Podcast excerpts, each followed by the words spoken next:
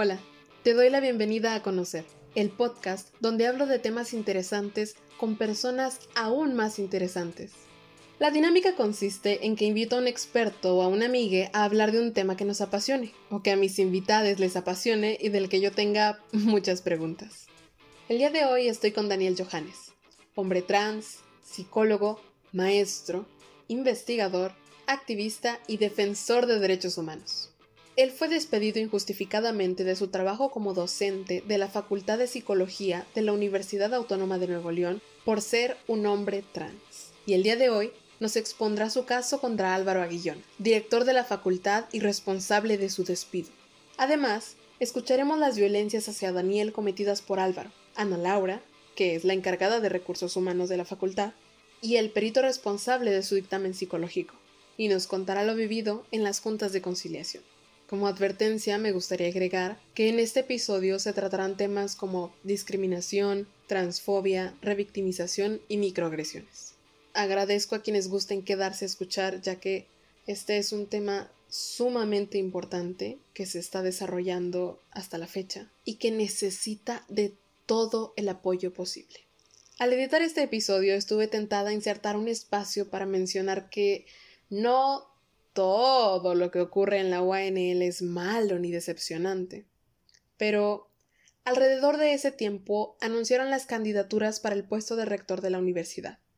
y me topé con que el antes mencionado Álvaro Aguillón era un candidato. El mismo hombre transfóbico que tiene seis procesos jurídicos en su contra por violaciones a derechos humanos pudo ser nuestro próximo rector. En ese momento rectifiqué y terminé de darme cuenta que la UANL y las personas que la hacen decadente ya tienen apoyo y validación suficiente. No necesitan que yo los defienda. Personas como Daniel son quienes necesitan todo nuestro apoyo, quienes merecen un espacio libre para contar su verdad y a las que hay que decirles yo sí te creo. Les dejo el episodio y les adelanto que en el siguiente hablaremos con Chema sobre el apoyo social y la importancia que presentan las asociaciones y los colectivos independientes en casos como este. Espero con todo mi corazón que esto pueda llegar a muchas personas y sin más que agregar, comencemos. Hola Daniel, ¿cómo estás? Hola, muy bien, ¿y tú? Bien, bien, qué gusto tenerte aquí. Bienvenido a conocer.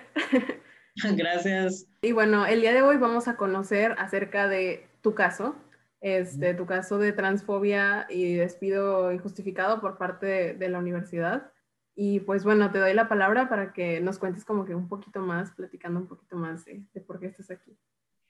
Ok, eh, bueno, pues primero que nada, o sea, muchas gracias por el interés en el caso. La verdad es que el, visibilizar los casos ayuda muchísimo.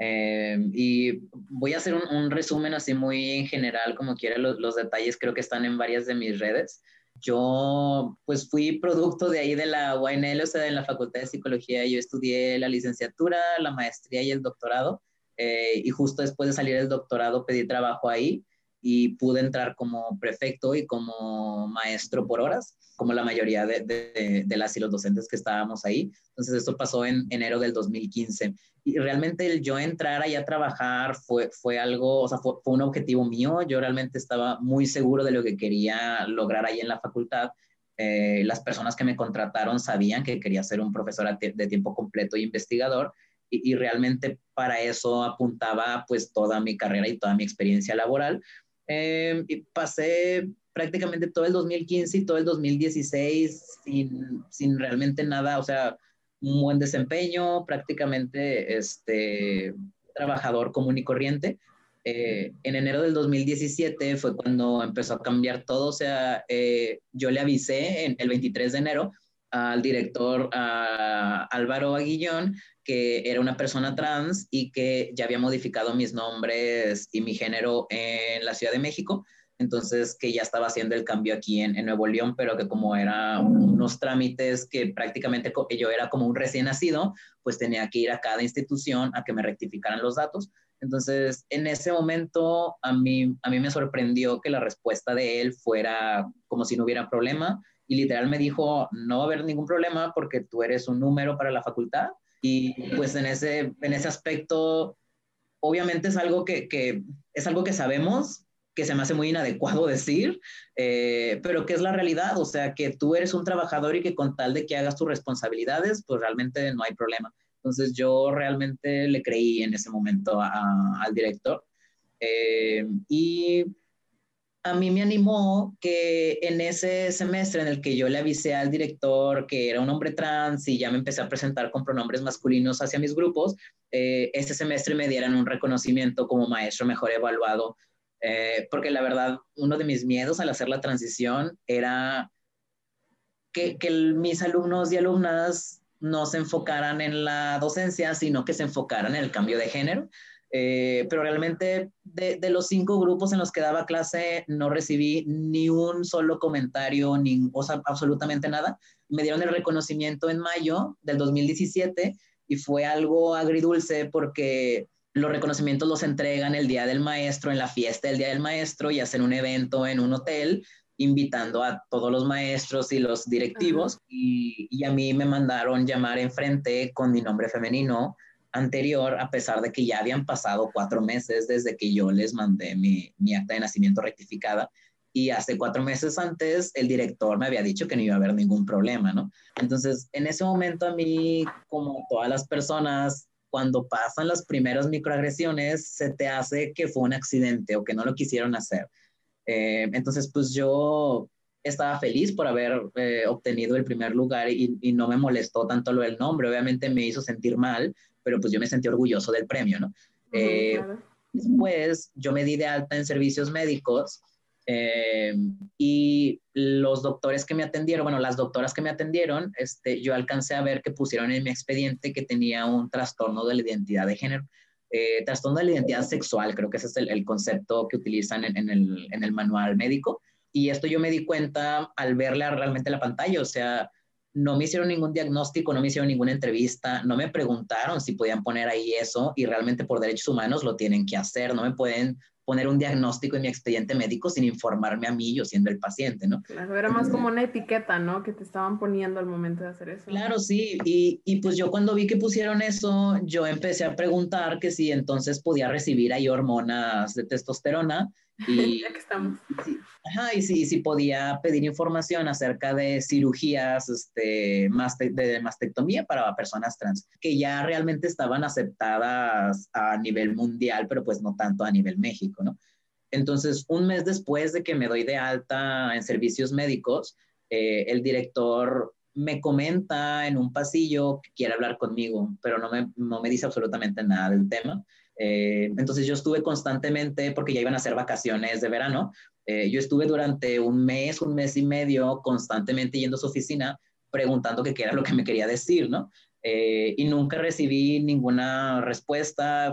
Se me hizo raro que coincidiera con que él justo le había dicho que era trans. Entonces, en esos meses yo fui con la encargada de recursos humanos, Ana Laura, y le pregunté que si había algún cambio en mi contrato, que si me iban a cambiar las horas, que, que por qué no me habían dado todavía mi contrato del, del, del semestre siguiente, ¿no? Mi, mi, horario, perdón, no el contrato. Y, y pues realmente me, ella me dijo que no, que no sabía nada. Eh, entonces, pues yo ahí le dejé, pasaron vacaciones de verano, yo entré en agosto directo con mis grupos que ya tenía asignados, o sea, los mismos cinco grupos que antes, y saliendo de ese grupo, o sea, saliendo de dar la clase, Uh, me manda a llamar el director a su oficina y me dice que me va a quitar mis horas de docencia.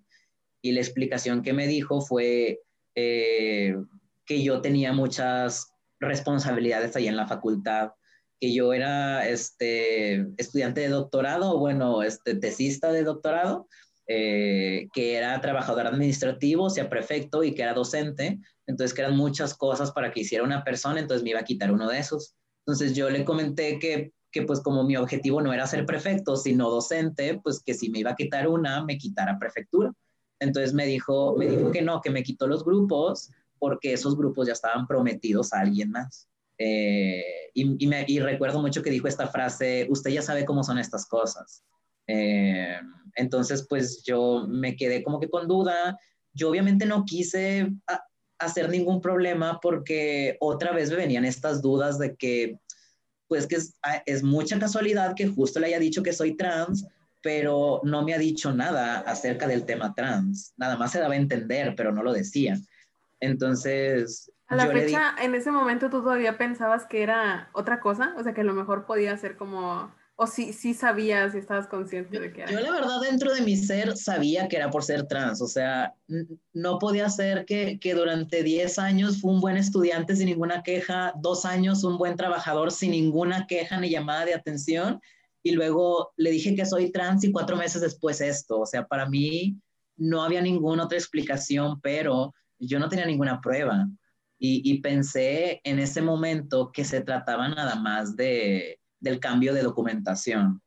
O sea, pensé que ellos estaban batallando por el cambio de documentación, que, que la verdad no es gran ciencia, o sea, es exactamente el mismo, el mismo caso de alguien que se cambia su apellido de casado o de soltero, o sea, o de alguien que cambia de grado de maestría, doctorado, o sea, es nada más casillas en una compu que tienes que llenar, ¿no? y él mismo dijo de que es un número, ¿no? O sea, aparte de que insultante para el puesto, pero pues dices, bueno, hablando de manera realista, pues es, tan sencillo como eso. Ajá, sí, entonces ya, cuando me dijo eso, obviamente que para, a mí me causó ruido que la primera cosa que me dijera Álvaro fuera, esto no tiene que ver con el cambio de género. Entonces, para mí, obviamente, fue una alarma que dijo, pues si no tiene nada que ver, ¿por qué lo mencionas? Yo no estaba pensando que era por el cambio de género, ¿no? Entonces, ya después me dijo esto de, de, que pues tenía muchas responsabilidades, que mis horas ya estaban prometidas a otros docentes. Eh, entonces, yo ahí,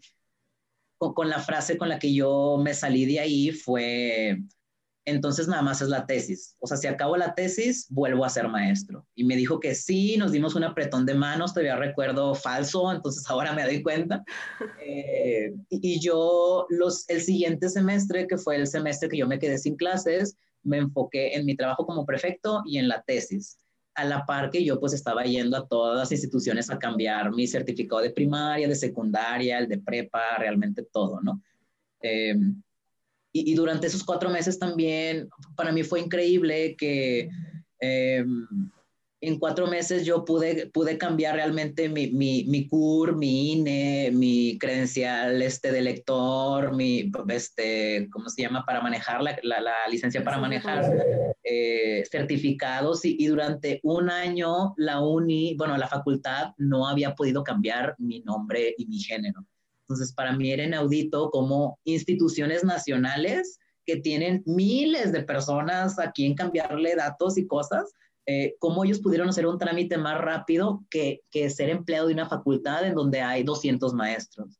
Entonces, ahí fue donde empecé a, a, pensar de que eh, es que algo está pasando, o sea, no, no, no puede ser de, de, que nada más haya sido que tengo muchas responsabilidades, además porque no tengo no tenía ninguna queja acerca de mi desempeño. Y la mayoría de maestros alrededor de Álvaro también eran estudiantes, eran docentes y eran administrativos. Entonces, aquí pues obviamente el, ruido que me causaba era porque a mí, siempre era pues que porque a mí. Eh, y recuerdo que ese semestre que estuve sin clases para mí fue muy difícil, o sea, fue, fue muy difícil. Empecé ahí creo que realmente a desarrollar síntomas de, de ansiedad y de depresión porque me acababan de dar un, reconocimiento por ser un mejor, un buen maestro y yo no estaba dando clases, pero como prefecto tenía que ir a tomar la asistencia a maestros que no iban, maestros sexistas, maestros que con este, denuncias anónimas de acoso, eh, maestros que literal no iban a mitad del semestre y llegaban a poner un examen final, o sea, eh, yo de verdad que iba tenía que ir meditando a la facultad, o sea, tuve que utilizar un chorro, encontrar un chorro de estrategias para poder lidiar con la realidad de que ahí no existía la meritocracia. O sea, no existía de que si eres buen maestro y trabajador, te van a pasar cosas buenas y van a subir de puesto. Entonces, eh, o sea, otra sorpresa para mí también fue que los grupos de docencia que yo tenía asignados, me los quitaron y como yo era prefecto, pues yo supe a quién fueron esos grupos y esos grupos fueron a docentes con menor grado académico o con menor antigüedad y uno de esos era hijo de un exdirector. Entonces, pues realmente eso, o sea, no, no, ¿cómo vas a despedir a un doctor que ha recibido un reconocimiento y contratar a un licenciado a dar esas materias de investigación, pero pues que es hijo de alguien que trabajó ahí, ¿no? Entonces, eso, o sea, creo que ese semestre fue de los más, o sea, de los más duros de mi vida. Eh, y sobre todo porque no, no nada más era sentirme mal eh, y no poder hacer nada y seguir haciendo mi trabajo como si no pasara nada, sino que no recibía ninguna respuesta de parte de recursos humanos y dirección. Entonces, durante meses yo intenté una cita con dirección y, y pues lo único que me decía era, era que, que, no había grupos, o sea, que no había horas, que no había cosas, este, pero yo seguía siendo prefecto, entonces al siguiente semestre eh, yo fui con el director y le dije, pues aquí está mi tesis, o sea, el trato de nosotros había sido que yo terminara la tesis, entonces ya no tengo este trabajo súper pesado que supuestamente tenía, entonces ahora sí, pues quisiera mis grupos de regreso, eh, y ahí él me dijo que no, que no había horas disponibles. Yo seguía siendo prefecto, entonces yo sabía que había maestros sin yo sabía que había este grupo sin maestro, yo sabía que maestros se habían jubilado y también yo sabía que contrataron a nuevos licenciados. Entonces, de nuevo me saltaron esa lista eh, y literal, o sea, por dos semestres yo fui el único maestro de toda la facultad sin horas. Eh, nada más por ser trans, o sea, literalmente nada más por avisar que entras. Eh, ya cuando me, me, de plano me evitaron, o sea, ya eso fue en enero del 2018, o sea, ya les había dado literalmente un año. Yo recuerdo que me había puesto en mi agenda de espacio un año y, y que el veintitantos de enero eh, yo iba a decidir si ponía una queja de derechos humanos, si ponía una demanda o qué, porque ya había esperado durante un año. Y eh, creo que les di chance hasta febrero del 2018, o sea, durante un mes todavía yo estuve metiendo cartas y cartas dirigidas a Álvaro y Ana Laura, o sea, Dirección y a Recursos Humanos, eh, preguntando por qué no se habían cambiado mis datos después de un año y por qué no me estaban asignando horas si cumplía con todos los requisitos que tenía el reglamento y, y que pues me habían saltado a mí cuando habían llegado, cuando les habían dado contrato a otros maestros con menor grado académico, ¿no? Y durante otro mes no me contestaron y fue cuando puse la queja de derechos humanos eh, en marzo del 2018 que me despidieron. Uh, o sea, literal a ellos les llegó la notificación de que estaban siendo investigados por la CDH y a mí me despidieron. Y creo que, que, que o sea, de, de, de, las cosas más sorprendentes que se me hacen ahorita es cómo, cómo pude haber estado protegido en ese momento por la CDH. O sea, mi queja estaba activa cuando me despidieron, en el momento que me despidieron, y, que prácticamente en la CDH la persona a cargo me dijera, es que no se puede hacer nada porque son cuestiones legales, entonces no entramos en cuestiones laborales, legales, nada más en derechos humanos. Entonces, para esto, pues tienes que encontrar tú tu abogado. Y, o sea, pues fue realmente, para mí me rompía el corazón prácticamente el, que me dijeran que, que la Comisión Estatal de Derechos Humanos de Nuevo León no me podía proteger en contra de la UANL que estaba violando tus derechos humanos. Ajá, claro, y que, al, y que a lo largo del proceso de mi despido, ellos tuvieron información, o sea, en el momento que me despidieron, yo hablé a la CDH, yo fui a la CDH para actualizar el caso, y ni con toda esa información sentía que estaban de mi parte, o sea, la licenciada que me, que me pusieron a cargo, este, la licenciada Felipa Mendoza, yo siempre sentí que me acompañaba para quedar bien con la uni porque yo le decía cosas que quería, eh, por ejemplo, que implementaran un protocolo de, de, identidad de género para poder cambiar más fácilmente la identidad de, las, de alumnos y de docentes. Y, y, lo que me decía ella era, no, no, no, eso no, o sea, los demás no importan, primero vamos a solucionar lo tuyo y lo tuyo y la uni, eso después, no te preocupes de los demás. Y ese, y ese mensaje recibí muchas veces de ella. Eh, hasta que sentí que, el caso como que se estancó un poco en la CDH eh, y pues me, tuve que yo mover en el, aspecto legal. Y fue ahí, pues, en, marzo del 2018, o sea, prácticamente era mi cumpleaños y yo y mi novia estábamos buscando abogados que, pues nos ayudaran. Y sobre todo, súper importante, es un abogado a quien no le tuviéramos que pagar en ese momento, porque pues literalmente me habían despedido, o sea, yo no tenía absolutamente nada este, de dinero disponible. Y mi familia ah, me, me, ayudó un poco al principio, pero cuando vieron que, que, que quería seguir con la demanda, o sea, que, que, no estaba dispuesto a nada más cambiarme de trabajo y olvidar de lo que pasó, eh, realmente recibí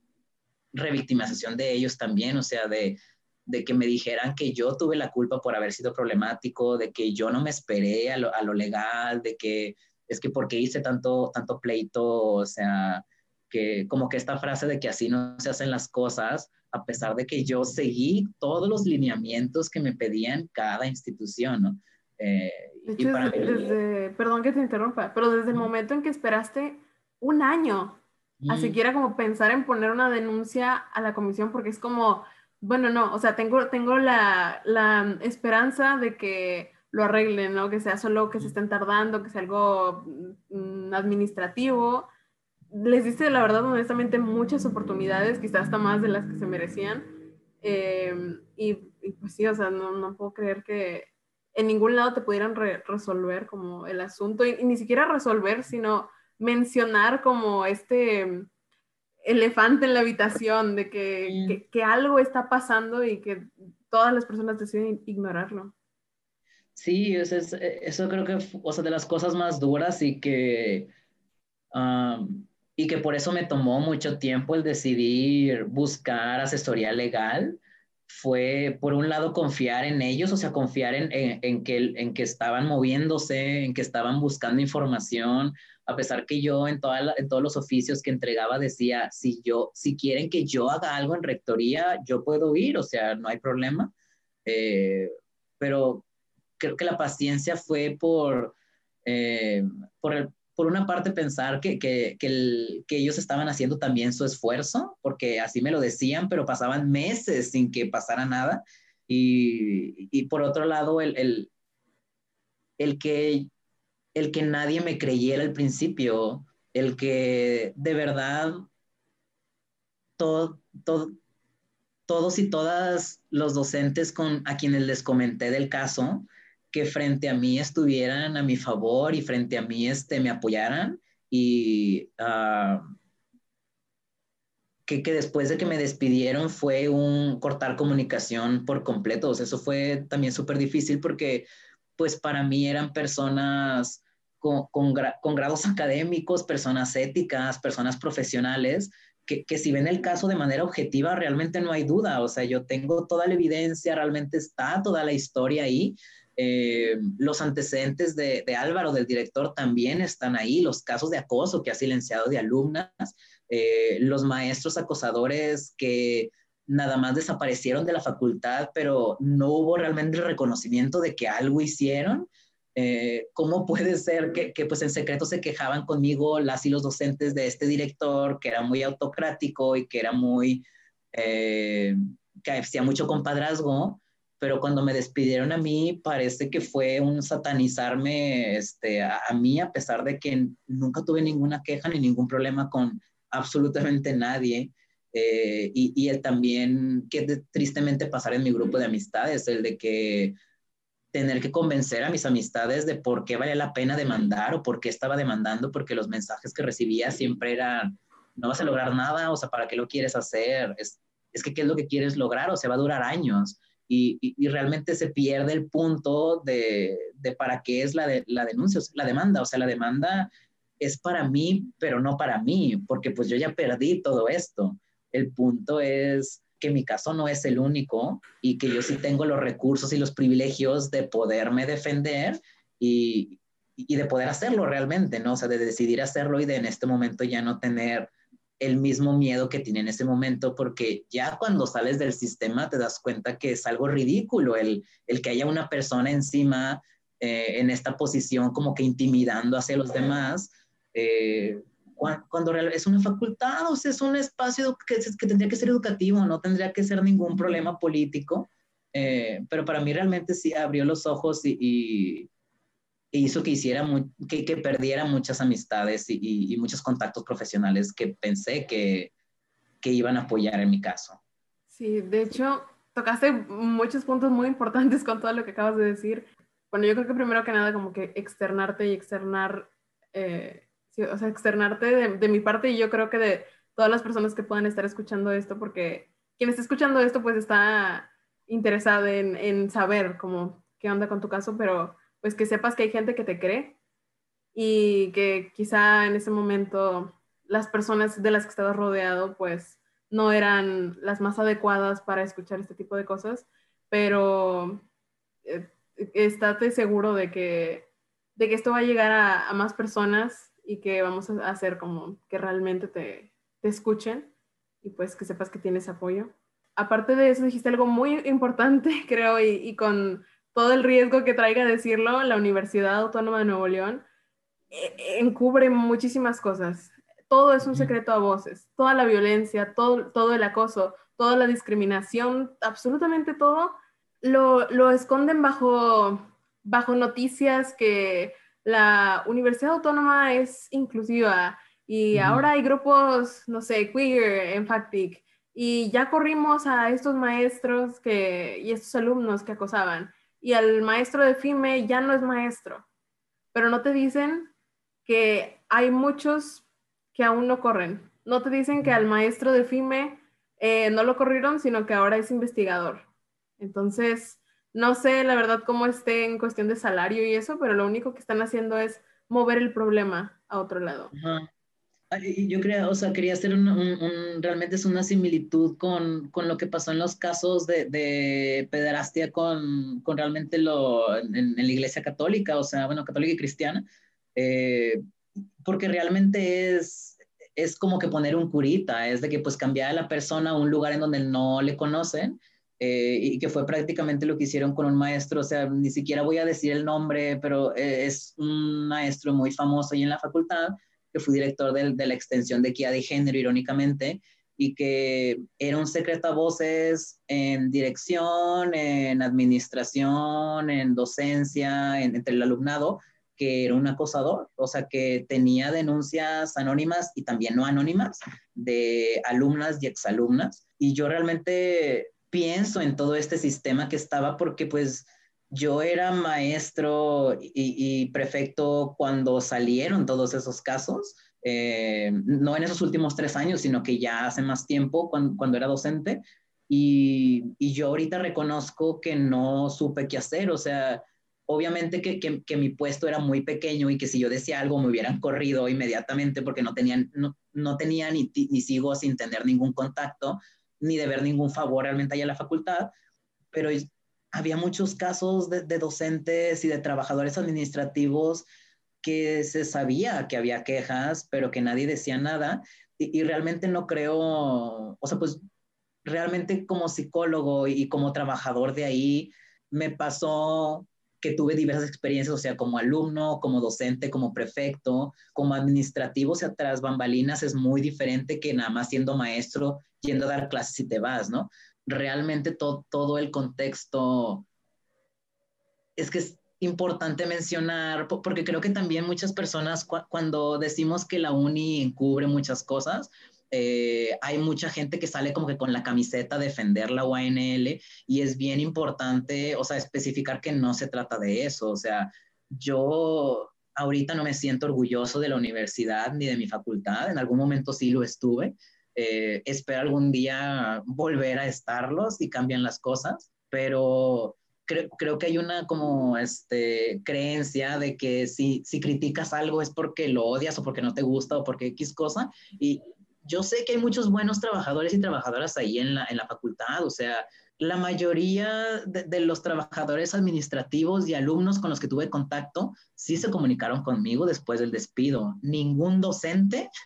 pero administrativos, o sea, pues sí, secres y becarios y, alumnos y alumnas sí se comunicaron bastante conmigo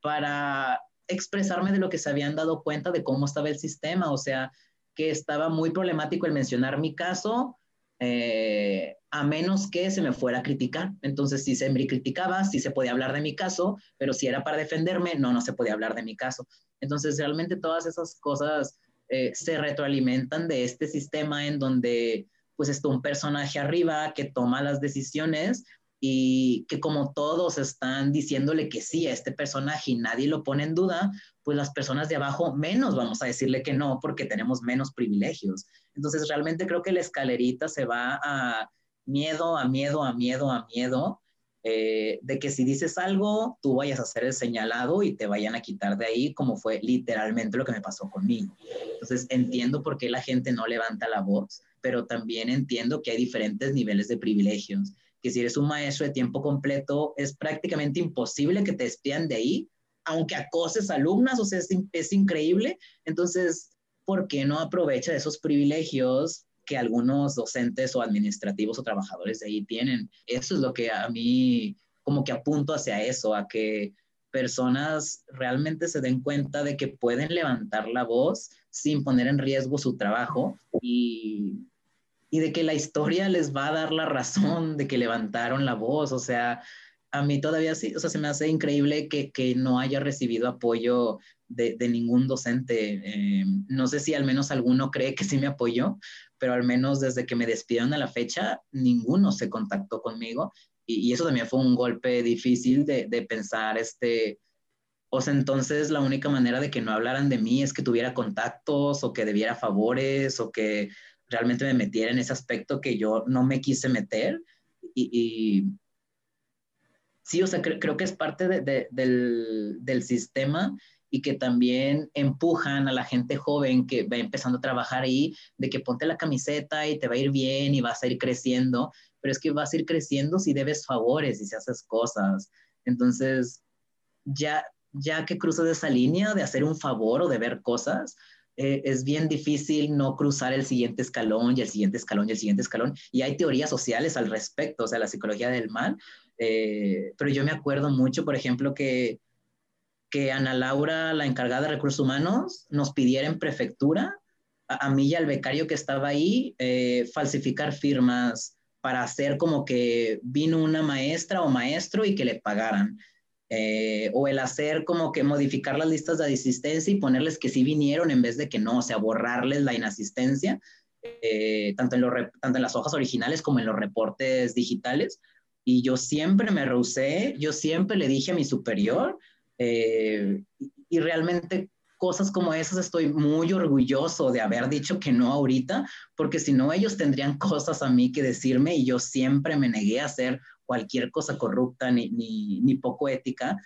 porque yo sabía que, que, tenía un deber no hacia las personas, sino hacia, hacia la institución y hacia psicología. O sea, creo que es bien importante como no tenerle lealtad a las personas porque a final de cuentas, pues las personas tenemos sesgos, prejuicios, tenemos intereses propios y, y, y realmente eh, se ve, o sea, se ve por quienes están tomando las decisiones en puestos de poder.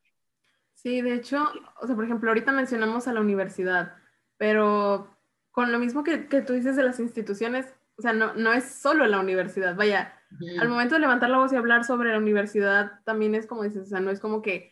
todo sea malo, aunque hay muchas cosas, tanto como en programas de que, programa educativo, pero pues es como de la, de la, educación pública, como a nivel nacional. Eh, otras universidades, o sea, últimamente hemos visto, vemos todos los videos de estos catedráticos, maestros de, de derecho em, que están siendo exhibidos en redes por comentarios y cosas así. No es nada más aquí. O sea, estoy segura que pasa en todos lados y, o sea, discriminación sistemática, o sea, está, está ocurriendo en, en, diferentes lugares y como tú dices, o sea, no, no todas las personas hablan de esto, ocurre a niveles, no sé, instituciones bancarias, instituciones, no sé, de hotelería, o sea, en, todos lados pasa, entonces, sí, tampoco no es como que una, un problema exclusivo de la universidad, pero al momento de, de, de ignorarlo, lo están promoviendo. Entonces, claro, sí. Y de hecho, mucho tiene que ver también lo que decías de la comisión, eh, que el papel de la comisión es emitir recomendaciones y, y, ya, y no puede hacer más. Entonces, puede decirles una vez y otra vez y otra vez, pero realmente como algo que los obligue no tiene como poder coercitivo hasta donde, hasta donde tengo entendido. Entiendo lo de, las recomendaciones porque pues a, final de cuentas también la, la, CDH termina siendo una institución con personas que tienen sus propios sesgos, prejuicios, etcétera, lo que este, creo que, que, que recae en mi lado educativo y, y, el, y en cuanto al contexto de que es que una cosa son los reglamentos y, de que los reglamentos son muy bonitos en escrito y otra cosa es la cultura de, de que tiene la institución, ¿no? Entonces, hay personas,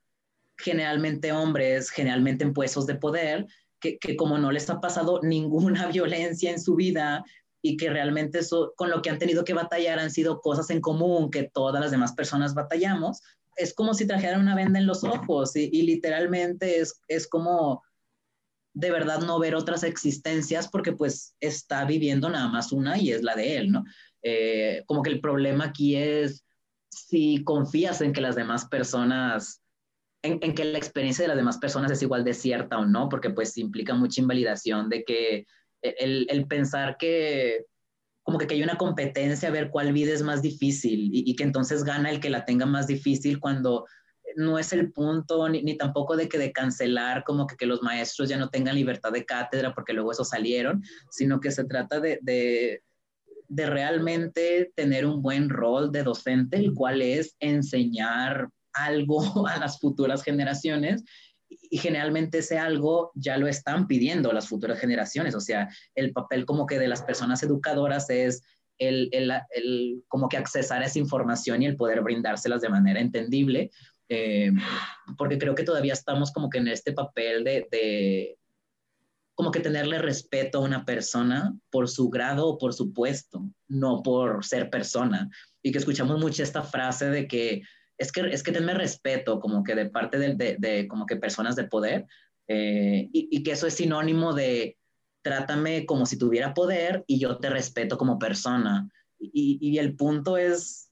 o sea, el punto, creo, creo que esta falta de contacto con personas diferentes a uno, de que ya sea este, físicamente diferentes a uno o cognitivamente diferentes a uno, eh, literalmente le abre a una persona los ojos. O sea, yo era una persona muy clasista y muy conservadora porque crecí en un ambiente muy conservador y muy clasista y, y realmente ha sido una deconstrucción y me han llamado la atención y he sufrido también, pero obviamente no es lo mismo mi sufrimiento en cambiar pensamientos que el sufrimiento de alguien más en vivir esa situación. Entonces creo que esa diferencia también, el, el,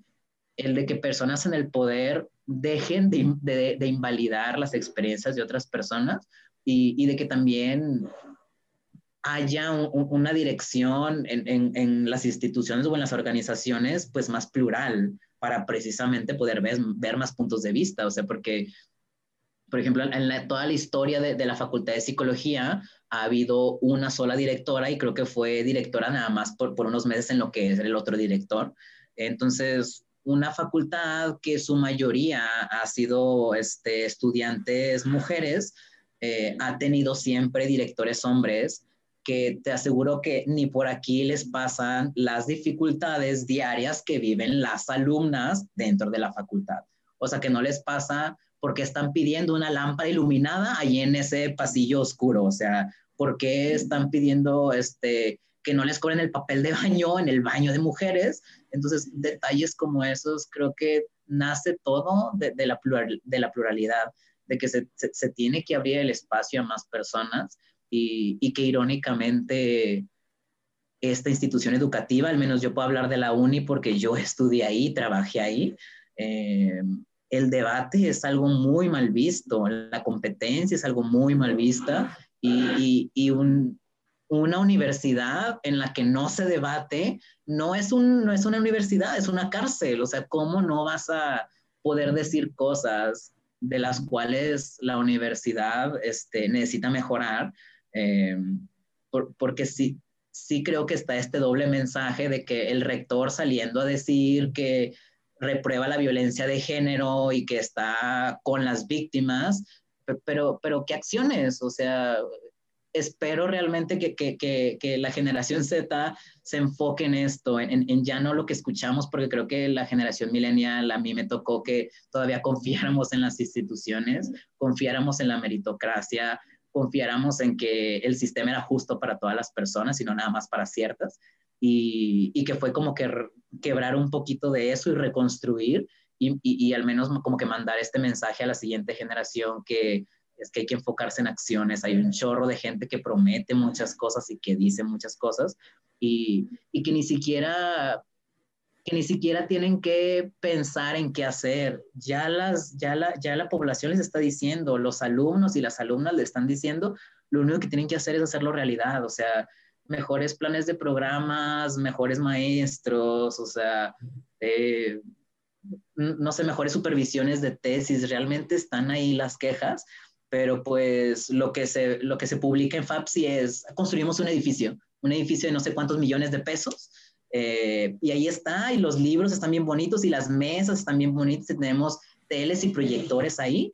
y, y realmente ¿qué sirvió? O sea, fue, fue la pandemia y realmente esos millones de pesos hubieran sido mejor invertidos en muchísimas otras cosas, como, como pagar a mejores maestros, como una evaluación, como mejores de cambios de programas, o sea, actualizar la, la licenciatura de psicología porque está súper antigua y, y, realmente es triste, pero es más que claro el desinterés hacia el alumnado y, y eso a mí no me hace clic porque cómo puedes ser director o estar a cargo o ser líder de una comunidad y no ver por el bienestar de esa comunidad. Eh, que te algo directamente a la comunidad y que digas, eh, eso es lo que me están pidiendo, pero yo creo que necesitamos mejor un edificio. O sea, realmente cosas como esas. De hecho, ahorita que comentabas sobre la libertad de cátedra, eh, me acordé de un maestro, no voy a decir nada malo de ese maestro, un saludo si está viendo el video, este, em, que estábamos en la clase y nos empieza a hablar como de un tema de, de cómo el, el, capitalismo a lo mejor puede no ser como el mejor de los sistemas, ¿no? Y traer ciertas, eh, mm, o sea, ciertas cosas malas, ciertas desventajas. Uh -huh. Y pues obviamente es una crítica súper válida, pero lo hizo como muy callado, muy así como despistadamente y el de que, pero bueno, sigamos aquí con las leyes, ¿no? Y eh, pues estoy, eh, estoy con Chema, más, más tarde conoceremos a Chema de nuevo porque ya, ya vino a un episodio,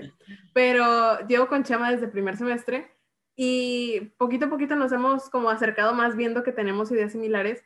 Entonces, en esa clase le comentamos al maestro, al final de la clase, cuando seguíamos ahí, de que, ah, hablando de lo que comentó usted, bla, bla, bla, bla, bla, bla, o sea, empezamos a exponer argumentos, o sea, empecé yo y luego Chema siguió con otras cosas que, que él había comentado a lo largo de la clase y el maestro de que como que sí, pero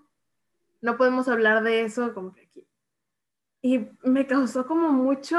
impacto eso, o sea, yo creo que nunca, nunca me había sentido así como, como diciendo algo malo, aunque no estuviéramos diciendo nada malo, o sea, simplemente como criticar un sistema, hablar de esto, y Chama le decía, eh, quizá en una universidad diferente, en sociología, una universidad de sociología, antropología, pues podríamos est estar comentando como críticas al sistema político, económico, social,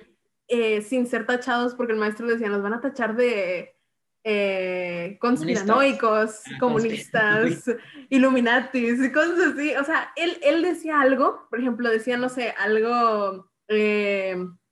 fue así, en contra del sistema. Y, y, decía, pero no soy Chairo. Y luego seguía hablando y seguía hablando, pero no soy comunista, pero no soy esto. O sea, excusándose. Y yo creo que el, la, la, cancelación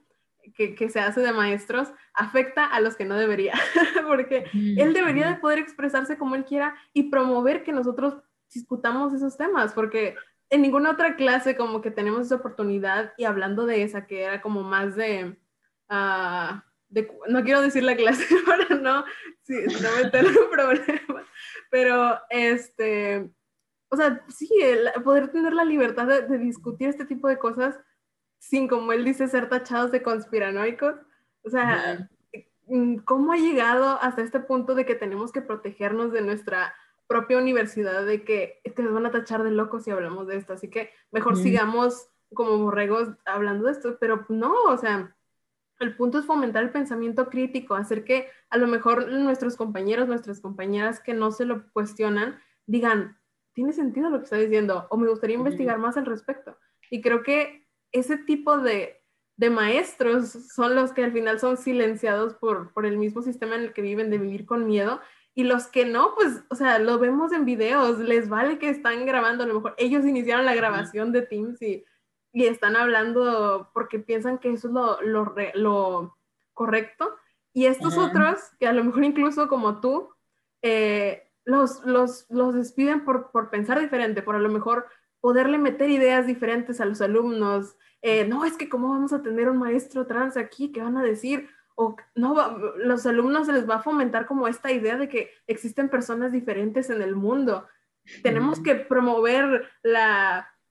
o sea, la heteronorma y, y la cisnorma y, y, estar así como, o sea, no lo dicen así, no lo hacen a lo mejor como diciendo estas palabras inconscientemente, pero es que eso es lo que están haciendo. Y al momento de, de perder docentes como tú, de que, oye, gané el, el premio al mejor maestro,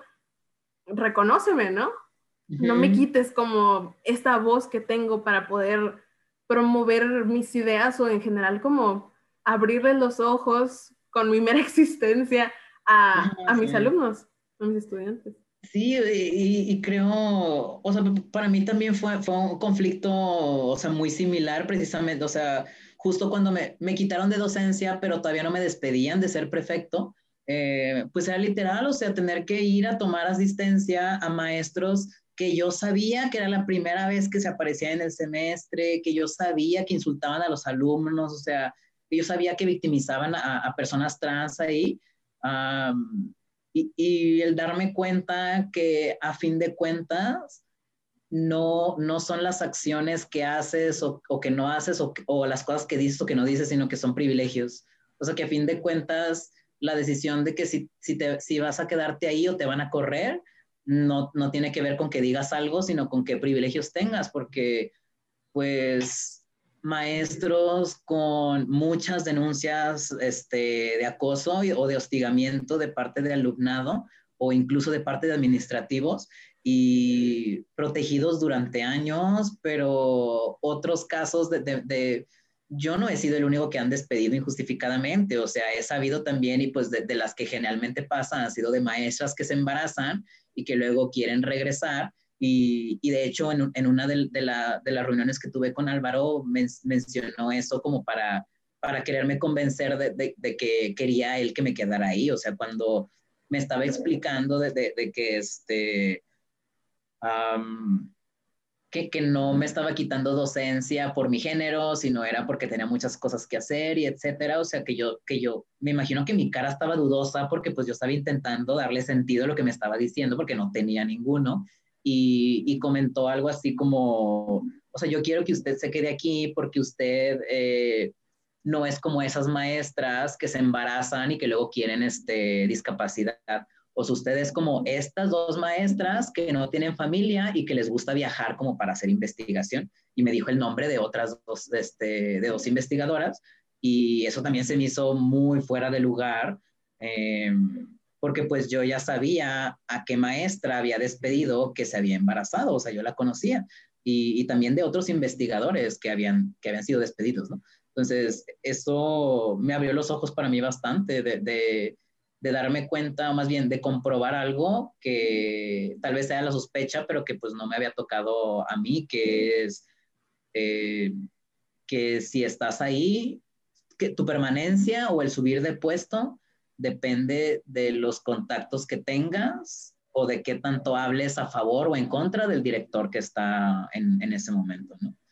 Eh, y, y, es algo, o sea, que, que, a la fecha, o sea,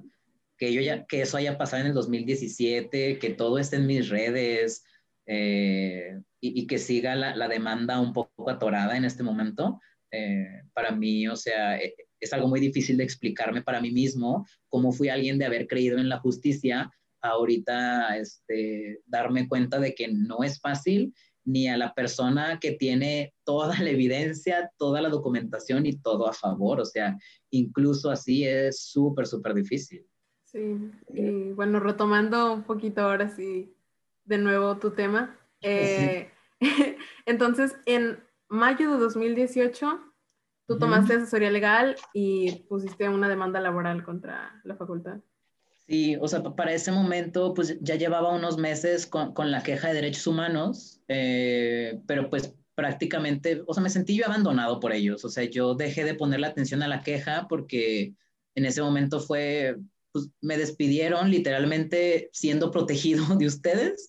Entonces, a, partir de ahí, como que ya, ya, no, yo, yo ya no de manera activa estaba llamando, sino que ya nada más me esperaba a que me llamaran ellos para ver cuál era el siguiente paso, qué es lo que estaban investigando, etcétera, ¿no? Como quiera se tardaron demasiado. Eh, la, queja llevaba unos meses cuando yo decidí buscar este abogada y, y di con la abogada de, del closet LGBT AC, con María Romero. Y, o sea, la verdad es que el primer contacto que tuve con ella ya había sido meses antes de cuando yo ya le dije que si quería ser mi abogada pero en esos meses antes fue cuando me quitaron docencia, pero todavía trabajaba como prefecto y que, y que yo quería hacer el menor ruido posible para seguir trabajando ahí. O sea, yo de verdad en esos meses estaba súper asustado eh, de que me corrieran, cuando al revés, o sea, debía armarme más de valor porque tenía toda la evidencia a mi favor y seguía trabajando ahí, ¿no? Eh, entonces, en mayo de 2018 ya fue cuando fui con ella y, con Salomé, que es mi otro abogado, a decirles ellos dos de que, pues, pues que sí, o sea, que quería poner la demanda laboral porque ya no había recibido ninguna noticia de parte de la uni. Yo, de hecho, cuando fui a preguntar este, a la facultad que por qué me habían despedido, que me dieran algo por escrito, en la facultad, Ana Laura, la de recursos humanos, me dijo que fuera a rectoría y en rectoría me dijeron que fuera a la Comisión de Derechos Humanos, como si hubiera trabajado yo en la Comisión de Derechos Humanos. O sea, prácticamente me trajeron así como pelotita. Y entre esas tres instituciones, pues yo dije, voy a buscar mi abogado. Ya pasó demasiado tiempo. Y ya que metimos la, la, demanda, pasó algo muy transfóbico y, y, que, y que fue aceptado eh, por la Junta de Conciliación. O sea, eh, la demanda laboral cuando yo la metí, sabía muy poquito de, leyes, o sea, me había leído las leyes, sabía como que el proceso por películas,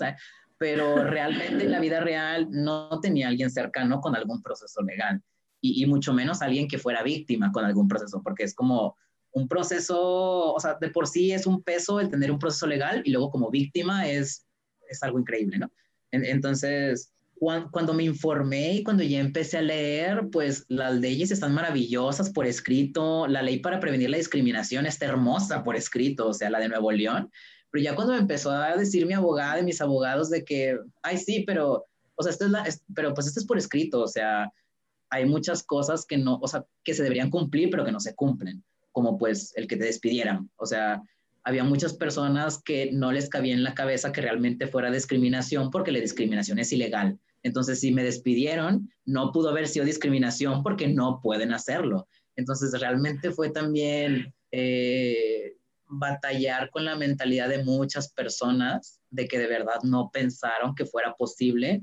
porque pues mi agresor fue, es un doctor de traje y. Eh, entonces, realmente como que la visión social o la percepción social que tiene el director, por supuesto, de director, eh, creo que para él fue muy, mucho, o sea, muy privilegiado eh, para poder seguir escondiendo el caso, ¿no? Y, realmente en ese momento no intentamos conciliar todavía con la universidad y, y, nos dijeron que no, que no iba a haber conciliación, que no me iban a dar absolutamente nada, ni siquiera me dieron mi finiquito, o sea, lo que, lo que me correspondía de manera legal. Entonces ya con eso yo me di cuenta que si ni siquiera me estaban dando lo legal, tenía que ser por el tema trans, o sea, no podía ser por otro. Claro.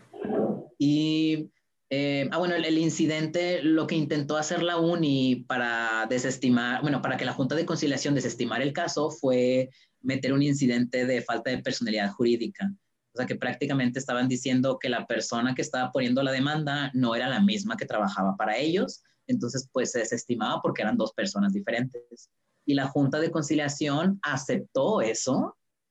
Y obviamente pues nosotros tuvimos que pelear, bueno, mis abogados tuvieron que pelear cómo aceptar ese recurso, era algo transfóbico y revictimizante. Y, y que a la fecha me maravilla que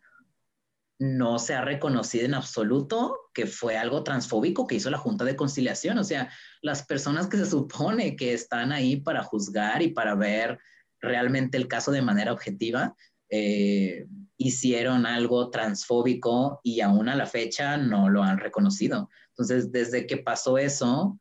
para mí ha sido un miedo terrible de que perdamos el caso, no por falta de evidencia, porque la tenemos, sino por falta de información de las personas que están ahí, porque repetidamente nos dicen que es el primer caso que han tenido de una persona trans, que es un nuevo tema, que es nuevo, etcétera. Pero pues es que mi responsabilidad como víctima no es educarles. Claro. Entonces, eh, cuando, pasó eso, eh, en su momento yo no entendía mucho, ya que me lo explicaron y ya que empecé a leer al respecto, fue un, o sea, ¿cómo fue posible? ¿Cómo fue posible que siquiera lo aceptaran si yo siempre tuve mi, mi o sea, la carta del juez del registro civil, yo siempre tuve mi carta en donde decía mi nombre anterior y el nuevo, y con ese realmente yo me movía para todos lados. Entonces, es increíble cómo en todas las demás instituciones no tuve problema, ni siquiera en las nacionales, pero en esta súper local en donde trabajaba eh, hubo este súper problema, ¿no? Entonces, después de que, de que aceptaran la, la, demanda este, y que se dieran cuenta que no, pues, que no entraba la falta de personalidad jurídica, intentamos hacer una conciliación otra vez con el director, con Álvaro, con la subdirectora, con Magali, eh, sí, con Magali y con la persona de recursos humanos, con Ana Laura. Eh, los citamos a conciliación y, y, no fueron, o sea, definitivamente no fue nadie más que el abogado de la UNI a decir que pues nos iban a presentar y después de eso lo que pasó. Realmente han sido como que citas, citas, citas, pero en, resumen prácticamente ha pasado eso. Y lo último que pasó en el 2020 fue los dictámenes psicológicos, o sea, para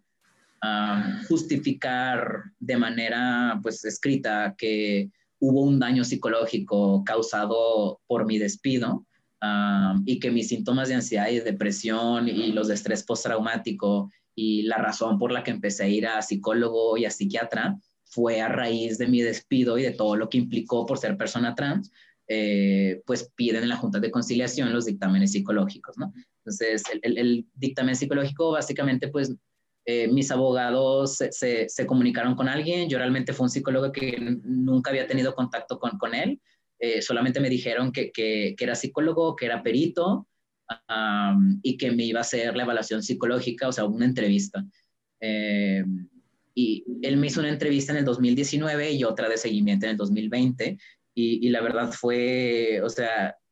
el estar ahí presente en el dictamen psicológico, obviamente que yo, yo, tengo mi persona de psicólogo y, tengo mi persona pues de ser Daniel, el hombre trans, ¿no? Eh, entonces, en cuanto a lo, en cuanto a lo legal, era muy fácil para mí el sacar a esta persona que es el Daniel psicólogo y el estar ahí al pendiente, el estar ahí dando fechas, dando detalles, este, pero como psicólogo, ¿no? O sea, un poco despersonalizado. Y en el dictamen, obviamente, yo que no pude ser el, el Daniel psicólogo porque tenía que ser el hombre trans que fue discriminado y revivir toda esa, o sea,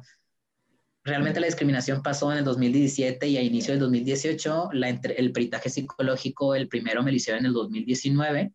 Eh, y, yo recuerdo que, que, durante,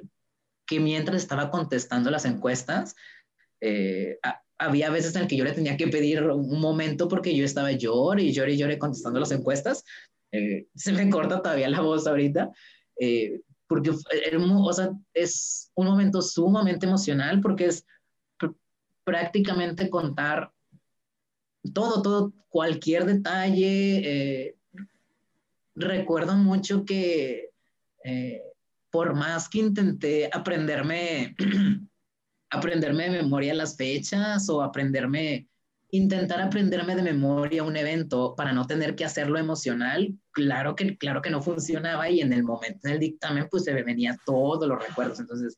eh, como quiera agradezco un chorro que fue con alguien que sabía del tema eh, y que fue muy, fue muy humano y fue muy atento.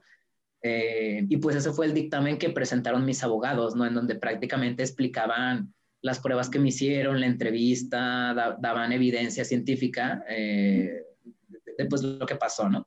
Y el año pasado ah, tocó el que fuera el dictamen psicológico, el, el que pagó la UNL, ¿no? El, prácticamente la otra parte que pagan para decir que, que, yo no tuve este daño psicológico, ¿no? Y, y, ese sí yo creo que ha sido de los peores momentos de, de, de todo el caso. O sea, para empezar, yo recuerdo que, que el, dictamen psicológico me lo iba a hacer eh, un doctor cuya esposa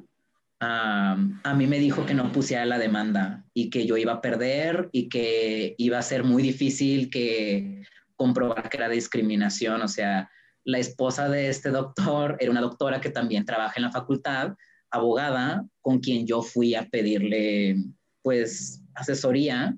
eh, a quien le platiqué todo y, y su recomendación fue, mejor vete a otra universidad porque va a estar bien difícil que pruebes que es discriminación. Entonces, el que yo, el yo enterarme que iba a ser el esposo de esta señora quien me iba a hacer el dictamen psicológico, pues obviamente para mí fue el tener que mentalizarme que, que, iba a verle la cara a esta persona y que esta persona me iba a preguntar de detalles muy íntimos y muy este, sensibles acerca de mi vida. Eh, y también en el momento en el que llegamos, él llegó tarde, su escritorio realmente era un desastre, o sea, parecía que se le había olvidado literal que ese día era el dictamen, porque eh, llegó tarde, fuimos a su oficina y su oficina estaba en el mismo piso, en el mismo pasillo incluso, en donde yo trabajaba como prefecto. Entonces también fue esperarlo ahí mientras llegaba tarde, viendo la oficina en donde trabaja, trabajé hace tres años y ya que llegó, pues abrió su oficina, ya como que hizo un espacio ahí en donde empezar la, el dictamen. Eh, me empezó a entrevistar sin grabar nada y sin pedirme que firmara consentimiento informado. Me empezó a aplicar las pruebas sin yo firmar de consentimiento informado, de que estaba de acuerdo. Y ya cuando me quitó las pruebas y que yo le pregunté que, que, que ah, no, no, no le pregunté, me dio ya la hojita de consentimiento informado, pues yo le pregunté que si no debió haber sido antes. Realmente a lo largo del dictamen yo me di cuenta que él no estaba preparado, que no sabía del tema, eh, dijo cosas muy transfóbicas, o sea, en un momento yo le dije que uno de mis peores momentos después de que me despidieran fue una situación en específico en el que yo creo que llevaba algunos días con ideación suicida y, y que fue un, tuve una discusión con mi novia eh, a partir de algo del caso y en ese momento yo me derrumbé y recuerdo que, que recuerdo mucho haber estado llorando y comentarle a mi novia lamentaciones de por qué, por qué hice la transición, o sea, que, que eran demasiados problemas, que eh, prácticamente diciéndole que no, que no había valido la pena, ¿no? Que obviamente en este momento no lo pienso, que en ese momento era, era una situación muy específica, basado en lo que estaba sufriendo a partir de la demanda y a partir del despido, no por ser trans. Y yo contarle eso al, al, a quien me estaba haciendo el, el, dictamen psicológico y que me interrumpiera cuando, cuando yo dije y estaba llorando, este, diciendo que no hubiera hecho la transición porque pues me despidieron y que él me, me interrumpiera y me dijera, ¿y si, cambiar, ¿y si cambiarías de sexo si te hubieran devuelto el trabajo? Eh, e, entonces, yo, o sea, yo, literal estaba solo en una oficina con este doctor que no sabía hacer peritajes, que no sabía de psicología y que no sabía derechos humanos, eh, pero pues sin poder hacer nada porque fue el perito que, que asignaron. Eh, y, realmente eso es algo, yo saliendo de ahí, eh, salí, salí temblando pues, o sea, de, de coraje, de, de tristeza porque además cuando él llegó y, y, en ese momento me dijo cuántas horas iban a ser de duración, que iban a ser como cuatro o cinco, yo le dije que no había comido bien, entonces que, que, iban, que si podíamos hacer un break a la mitad, como lo dicen todo, en todas las, este, ¿cómo se llama?, de ética de psicología, de que la persona tiene que contestar a su ritmo, le puedes dar pausas, y el yo pedirle esa pausa para ir a comer algo entre, un, entre una parte del dictamen y otro, me dijo, ¿eso en dónde viene que te lo tengo que dar? Y, yo le dije, en, en, en, el, en, el, tratado, o sea, en, el reglamento de ética de, de, de, la psicología, le dije, viene, viene en, la, en la página de la Asociación Americana de Psicología y, viene también de que hay una versión traducida por la, por la facultad de la UNAM y, y, todavía esta persona me dice, ah, bueno, ahorita me enseñas donde dice que, que, que, que te puedo dar de que un break, ¿no? Entonces fue realmente una cosita tras otra. Yo entré ahí al dictamen, obviamente enojado y molesto, eh, le decía las cosas cortante porque la forma de, de entrevistar, él era ser humana, o sea, de verdad era como si no supiera eh, qué es lo que significa ser una víctima. Y esta era una persona cuyo dictamen psicológico ahí viene que es experto en forense, que es máster en, X cosa. Entonces, eh, realmente también para, para mí fue un quiebre en cuanto a darme cuenta que por más educación formal que tenga una persona, no significa que sea ética o que sea empática. Eh, para mí fue, o sea, ese dictamen eh, fue en, el 2020, eh, aparte de que fue dos años después de que pasó el hecho, y, y cuando nos dieron los resultados del dictamen, este señor prácticamente lo que dice es que no tengo daño, que no tengo ideación suicida y que nunca la tuve porque en la entrevista me preguntó que cuál era mi objetivo de vida y yo dije trabajar en la facultad y, prácticamente dijo no tiene ideación suicida porque tiene objetivo de vida. No tiene este trastorno de estrés postraumático porque tiene una relación con su novia y tiene una relación con su familia, entonces no puede tener estrés postraumático. Eh, y prácticamente el dictamen, yo nada más estoy esperando noticia de mis abogados para poder ponerlo público, porque no puede ser que esta persona le paguen miles de pesos por hacer esto a una víctima, porque también me hizo un tipo de prueba que es muy proyectiva y subjetiva. Entonces, el investigador que la revisa es muy fácil que la pueda falsear y que pueda decir hay cosas que no aparecen en la prueba. Entonces, pruebas proyectivas es bien peligroso usar porque tiene que revisarlas un experto o tiene que ser revisadas o aplicadas en conjunto a una entrevista muy larga de toda la vida. Entonces, el, el ver cómo en el dictamen psicológico esta persona que no me conoce y que ni quiso conocerme en el dictamen psicológico escribe todo esto y de conclusión que no tengo depresión, ni ansiedad, ni estrés postraumático, que no fue para tanto el caso y que realmente lo que yo sufrí y lo que estoy sufriendo ahorita, y eso está por escrito, fue porque me cambié de género, no porque me despidieron. Y eso le escribe un doctor experto en forense, este, entonces, para mí ha sido de las cosas más increíbles eh, el que aceptaran ese dictamen en conciliación y en el que como un dictamen dijo que sí tengo daño y otro dictamen dice que no, ahora pues tenemos que pagar un tercer en discordia. Entonces es de nuevo revivir la experiencia,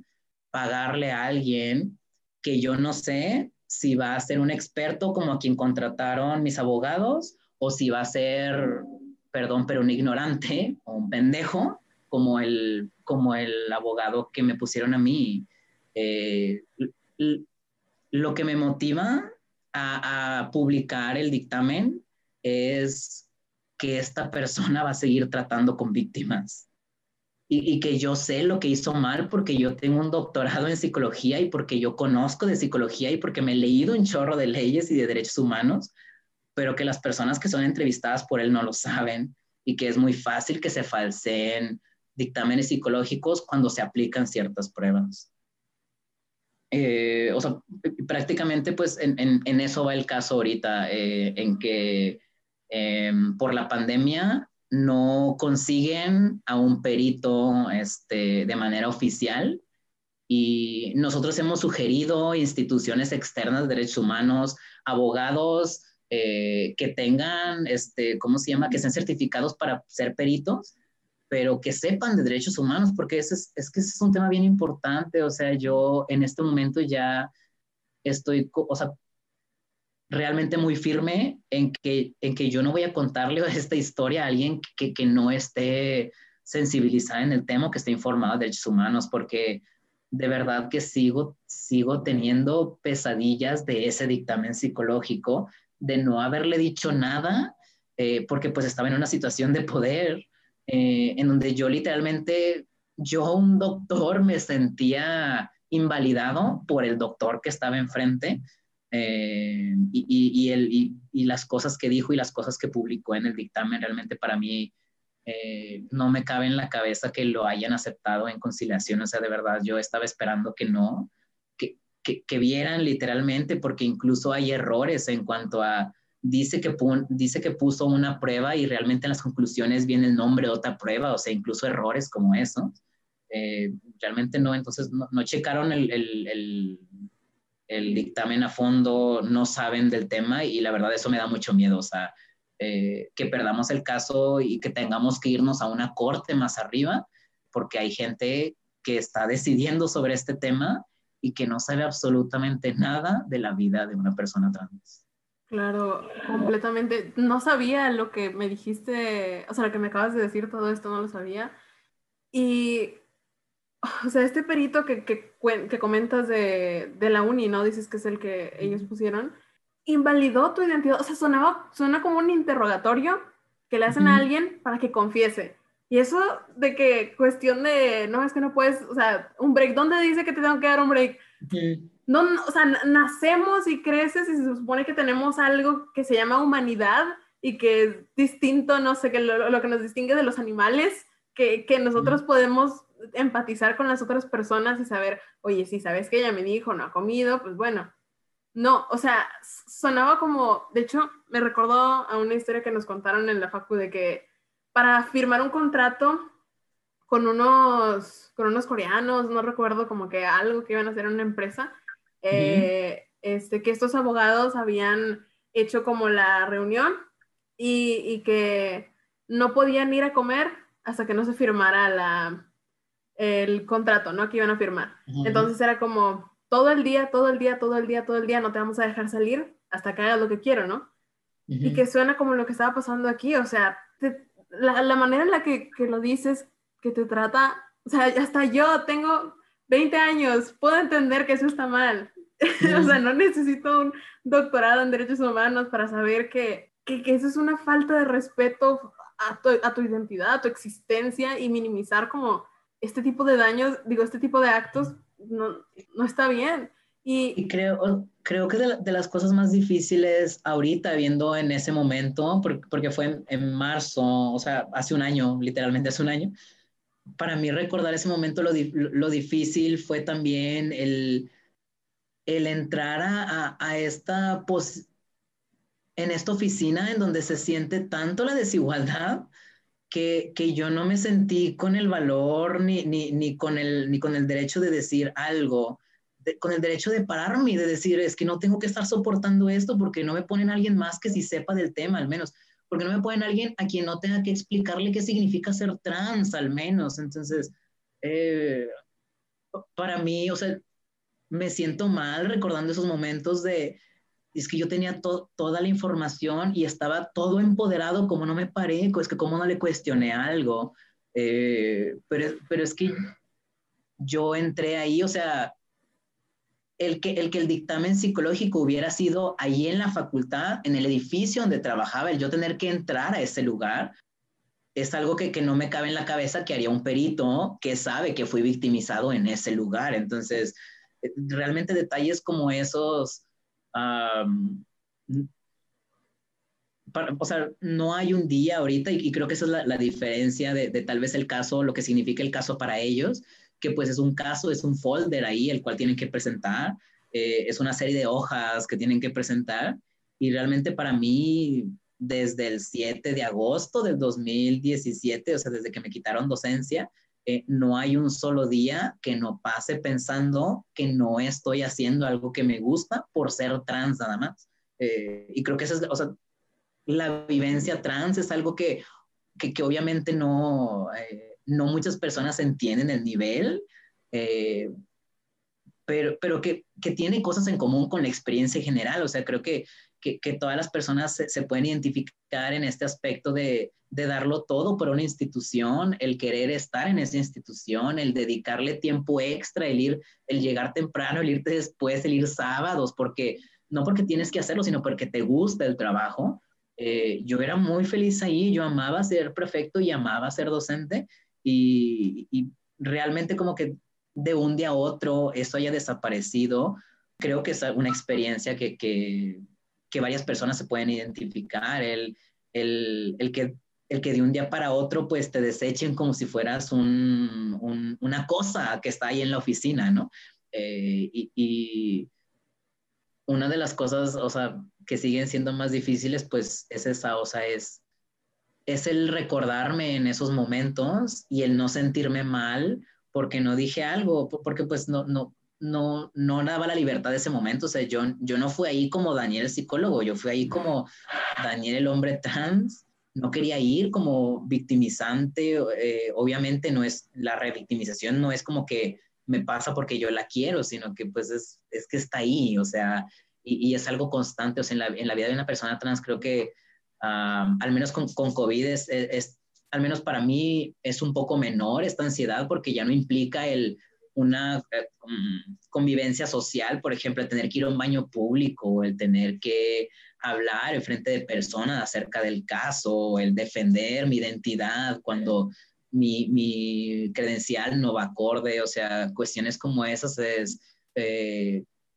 como, como, traer una piedra en el zapato, o sea, obviamente estás ahí, a veces te acuerdas, pero, pero creo que, o sea, la experiencia trans es como que estas microagresiones y a veces macroagresiones constantes, constantes todo el tiempo y que cansan mucho y que, y que es por ese mismo cansancio que las personas dejan de levantar la voz, no porque no valga la pena levantar la voz y, y que obviamente se entiende, ¿no?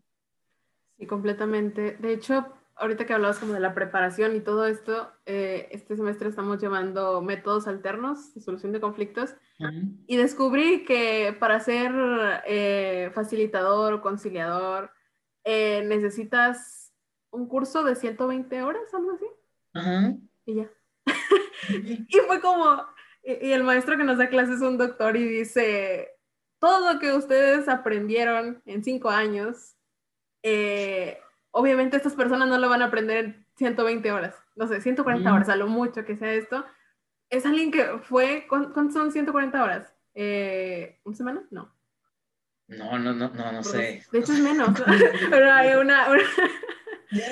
matemática. Aquí pondré el, el, número. Ah, ya sé. No es, no,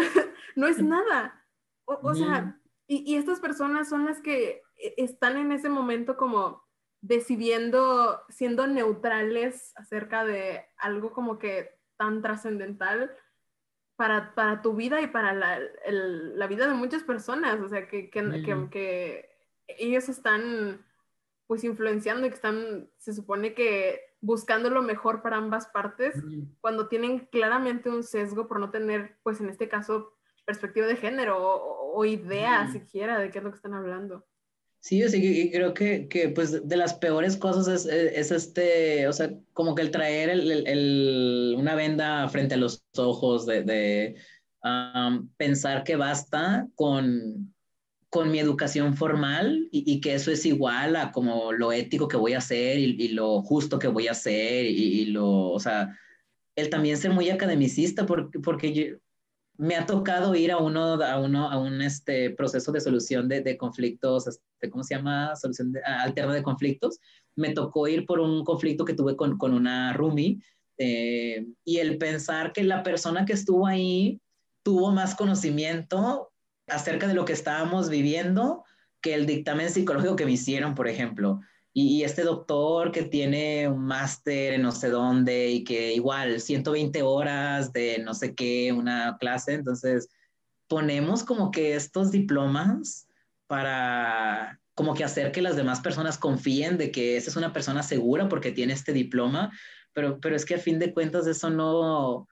No eh, garantiza nada. Claro, no garantiza, o sea, y, y es también eh, como que el, el, pensar que con una educación académica es suficiente, pero cívica no o de ciudadano, no, ¿no? Eh, eh, porque realmente o sea, de eso se trata, ¿no? No creo que haya alguien que, que, que, no se identifique con el ser despedido o el, que, o, el tener que irse de una institución que te gustaba mucho, pero por una u otra razón ya, ya no eres, ya no estás a gusto ahí, pero que,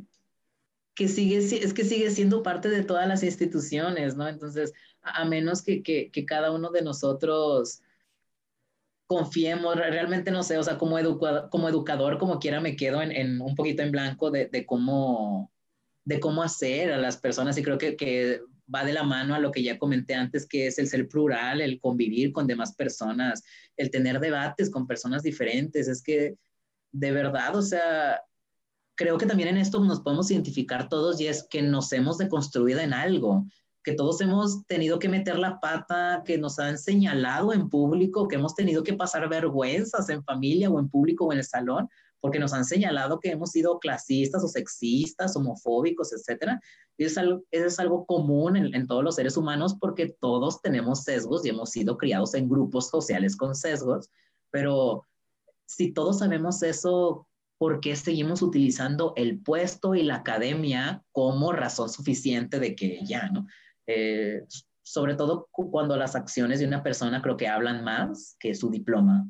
eh, definitivamente. Claro, y creo que también es muy importante lo que decías de que,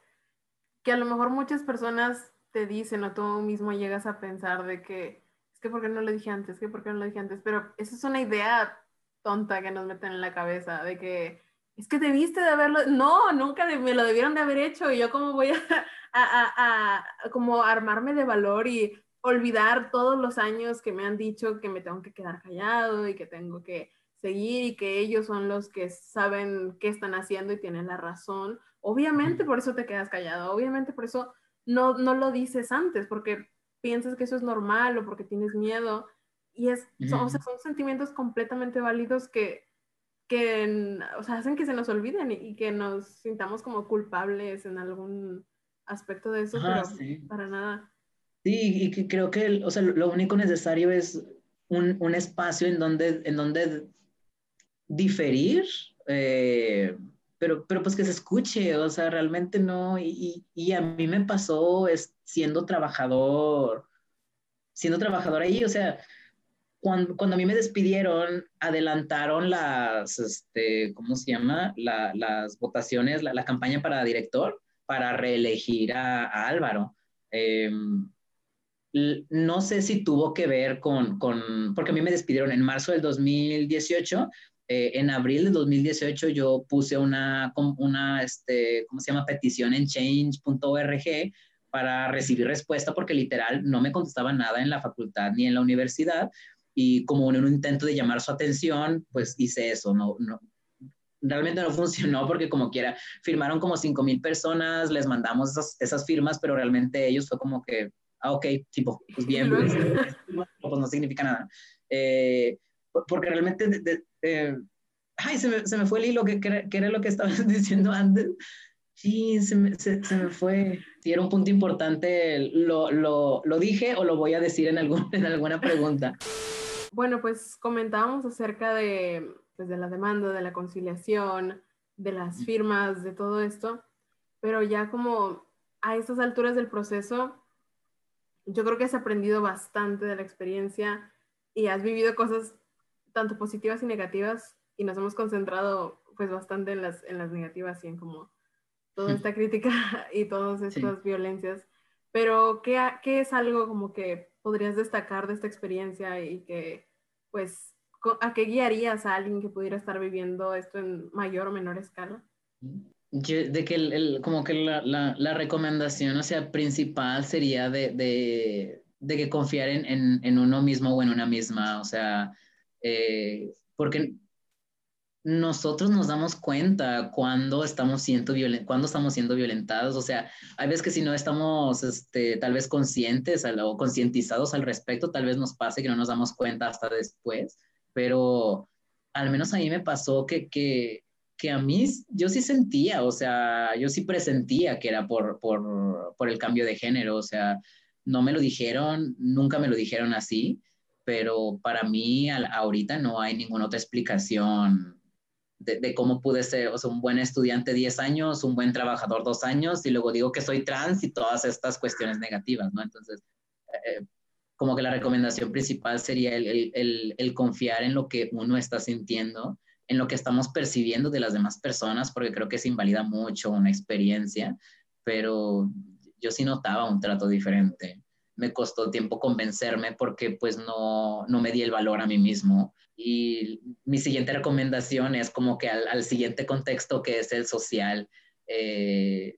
en un inicio estaba muy dudoso de poner la demanda porque mi familia no estaba de acuerdo, porque para ellos era ir, ir a platicar con un activista, para ellos era sinónimo de ir a quebrar ventanas, de rayar cosas, o sea, de, y, y de ni siquiera hacerlo en manifestaciones, o sea, literal nada más hacer eso por hacer. Eh, como que para, para, causar malestar o problemas al Estado. Entonces, era bien difícil para ellos el, el para ellos, así el, el, entender que yo, es, que yo soy un activista, que, que, el ir a hablar con otro activista no es que vaya a hablar con alguien y con un palo, o sea, y, y el también bien difícil el, el, el, tener que cortar comunicación, o sea, el, el que en un principio me, me, me dijeran que me apoyaran, pero cuando yo ya les pedí ayuda específica de necesito contacto con esta persona que es abogado, necesito este recursos, necesito eh, pues dinero para al menos gasolina para ir a, a, la CDH, por ejemplo, no estuvieron muy de acuerdo. O sea, eh, al, a la fecha mi papá cree que a mí me despidieron por problemático, no que me despidieron por, por haber salido del closet como persona trans. Eh, entonces, una de las cosas creo que muy difíciles fue pues tener que cortar comunicación con amistades que no me estaban apoyando para nada y que más bien minimizaban mi experiencia, me invalidaban o con quienes yo tenía que explicarles o que justificarles por qué estaba luchando por mis derechos o personas que nunca se interesaron en la vida trans a pesar que a mí me atraviesa por completo. Entonces eso es, es algo muy difícil, para mí fue algo muy difícil de aceptar, ahorita yo lo veo como algo muy positivo, el, el, restringir amistades y el restringir este, familiares. Obviamente fue un proceso que tuve que tratar también en terapia a la par de todos los demás síntomas causados por la discriminación. Entonces fue a la par llevar, tener que llevar también un proceso individual, o sea, no es obligatorio llevar un proceso de terapia eh, siendo persona trans y eso lo quiero mencionar muchísimo porque siguen habiendo médicos, endocrinólogos que piden o, este, obligan a una persona trans antes de recibir un tratamiento ir al psicólogo y realmente no, uh, o sea, por derechos humanos no se tiene que pedir. Eh, sí ayuda bastante el ir con alguien, con un psicólogo que sea aliado o que sea LGBT. Sea, en mi caso fue alguien que pertenece a la comunidad, eh, que supo de mi caso y, y, que es una persona muy, este,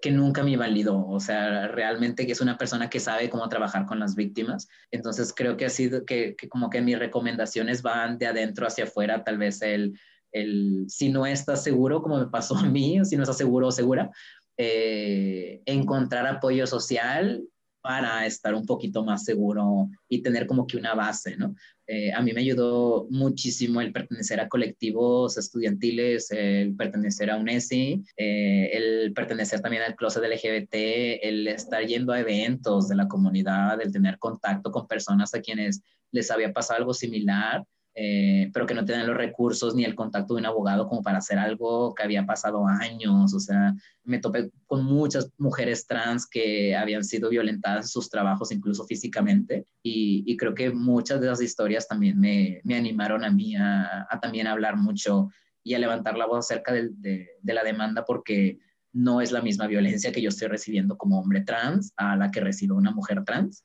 Y eh, para mí el, el, apoyo de mi pareja, o sea, el apoyo de mi novia, si, sin ella no, no se no hubiera podido hacer absolutamente nada, o sea, no tengo duda de eso. Entonces, es, para mí fue súper importante el apoyo social porque tenía muy baja autoestima y tenía muy bajo autoconcepto justo después de que me despidieron. Y, y, y obviamente tenía sentido porque pues toda mi vida, o sea, todo Daniel lo había ligado a ser psicólogo cuando realmente no, o sea, pues el psicólogo es nomás una pequeña parte profesional de quién soy, no es mi todo. Entonces, eh, creo que es un trabajo, ah, trabajar mucho en autoconcepto, en, en, confiar en uno mismo, en encontrar gente que valide tu experiencia y que confíe en ti sin tener que convencerlos. Eh, porque creo que tristemente en, en, un principio mantuve mucha interacción con personas que yo sabía que no me hacían bien, personas con las que literal después de platicar me sentía muy, muy mal emocional y físicamente, pero con quienes yo seguí socializando porque pensé que iba a estar solo. Y realmente lo que me dio la comunidad y lo que me dieron los colectivos fue este súper apoyo y darme cuenta que, que no estoy solo, eh, que hay muchas personas que han pasado experiencias similares y, creo que eso, o sea, el estar con una persona que ha pasado algo similar, una persona que ha sido víctima o que ha hecho algún tipo de proceso legal, ayuda bastante para no sentirte como que el único, para no sentirte solo sola o sole y ayuda bastante también para formar redes con personas que vayan más acorde a los valores y la ética eh, pues de ahora. Claro, sí, no, no está mal a veces como cortar amistades, cosas así, porque pues sí, no, no se alinean siempre como a nuestros valores. Sí, o sea, es que creo que, que, que, si estamos en sintonía con nosotros mismos, percibimos quiénes son esas personas, o sea, sabemos a qué amistades o qué familiares tengo yo que decir las cosas con cuidado o tengo yo que hacer un súper esfuerzo para que estén a gusto. Y cuando ves que cuando tú tienes problemas no se voltean las cosas, o sea, que esta persona no intenta comprenderte, no intenta ayudarte, obviamente no se trata de, de, de, que de deber favores, sino se trata de, este deseo genuino de querer ayudar. Y yo también me topé con, esa dificultad de que las personas sean honestas contigo, o sea, de, había docentes que en su momento me apoyaron cuando les platiqué en un inicio y que después dijeron cosas negativas de mí, tanto en frente de alumnos como en frente de otros docentes. Y, y para mí fue, o sea, fue un conflicto de, es que si no te caigo bien o tienes un conflicto, pues nada más no digas que eres mi amiga o mi amigo. O sea, no hay problema si te caigo mal, pero la hipocresía creo que es algo que, que, que está muy ahí y, y que sale a flote y que nos daña muchísimo cuando es una situación de vulnerabilidad y de víctima. Entonces, o sea, como dices, duele, pero es que a fin de cuentas es como arrancarte un curita eh, para un futuro, o sea, menos tóxico. Sí, sí, no lo pudiste haber dicho mejor. Eh, así que sí, pues no, no olvidar quiénes somos y, y eso pues sí es lo que finalmente nos va a llevar lejos y poder entender como todas estas diferentes partes que nos hacen, porque igual como tú dices, tú eres un activista, pero no nada más como nada más eres eso, o nada, no nada más eres un psicólogo, sino como eres Loren Daniel Johannes y es un hombre trans que es activista y todo, pero tampoco, o sea, ser trans tampoco es como que defina toda tu identidad, o sea, es tú como persona, tenemos tantas características que o sea, no o sea, a lo mejor dices, y también me gusta tocar guitarra, o sea, no sé, me lo estoy inventando, pero, o sea, y esa parte también eres tú, y, y, pues es la que mucha gente no termina de ver y que nada más ve como la imagen y se queda con eso, y pues no, no logramos valorarnos porque no nos vemos. Sí, o sea, tristemente creo que mi caso muestra cómo alguien puede hacer todo al pie de la letra, pero en el momento en el que incomodas, no importa qué tan amable o qué tan buena persona haya sido, eh, un sistema que no te quiere ahí te expulsa, o sea, porque para mí realmente fue un quiebre eso, el, el, pues el, darme cuenta que toda mi carrera, que, que todo el buen desempeño que tuve, que, que, que, realmente todo lo bueno mío que estaba en papel, realmente no valió y que pudieran decir,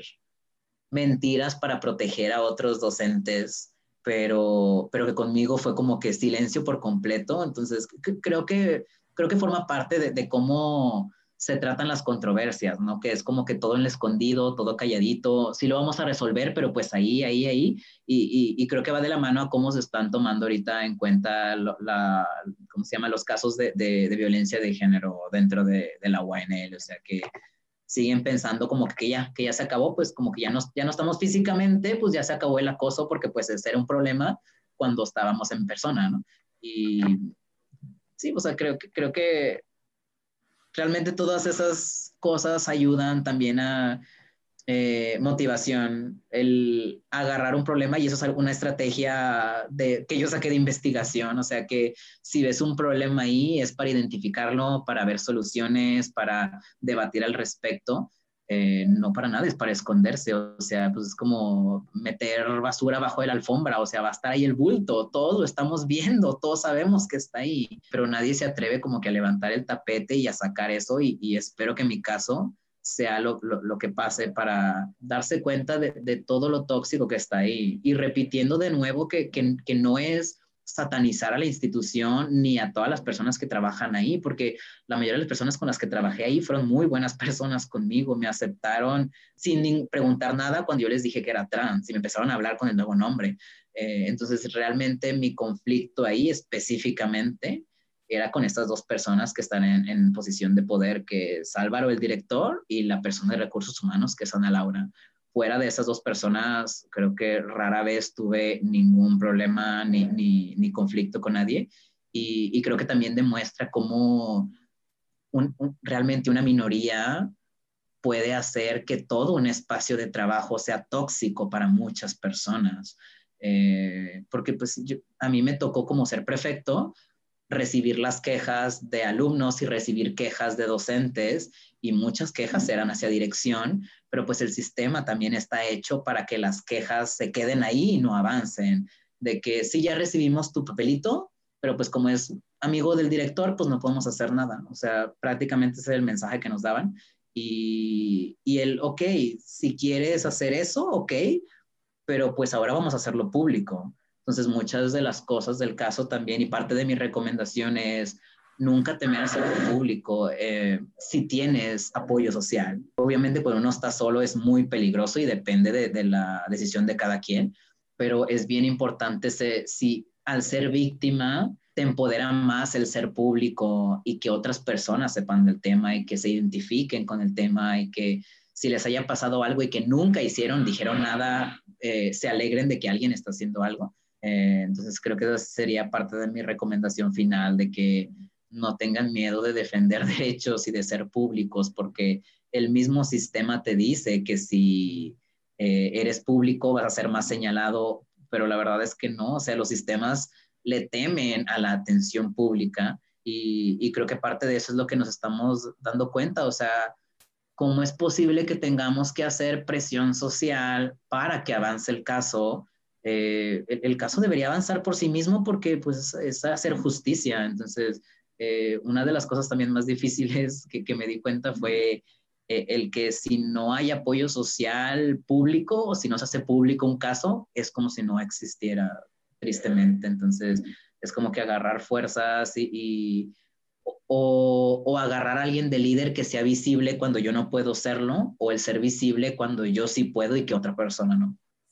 Completamente. No, no tengo nada que agregar a lo que dijiste porque fue clarísimo y te agradezco mucho por compartir esta experiencia con, conmigo y con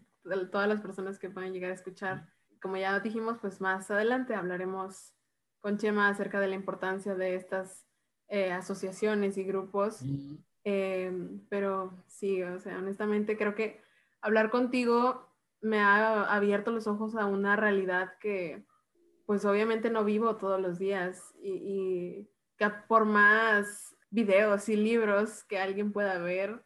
nunca va a ser lo mismo saber o conocer a alguien de, con, la, con tu experiencia y menos vivirla, o sea, menos ser tú, o sea, jamás como, pues voy a poder entender lo que vives, pero te agradezco mucho por tomarte este tiempo para poder compartirnos y ayudarnos a entender. No, muchísimas gracias por, o sea, por el interés en el caso, por eh, realmente ya ahorita, este, creo que te había comentado anteriormente que, que he pasado por diversas fases de empoderamiento, que, que, siempre me pienso que ya estoy súper empoderado, pero después me doy cuenta que no, que ahí no estaba empoderado, que ahora sí, eh, porque pues me, pasó como que lo, lo, mayor empoderado que pude haber hecho, ir a poner una queja y luego después poner la demanda y luego, bueno, no ser activista y luego, bueno, no, también ser defensor de derechos humanos, o sea, y realmente en este caminito y el también darme cuenta que yo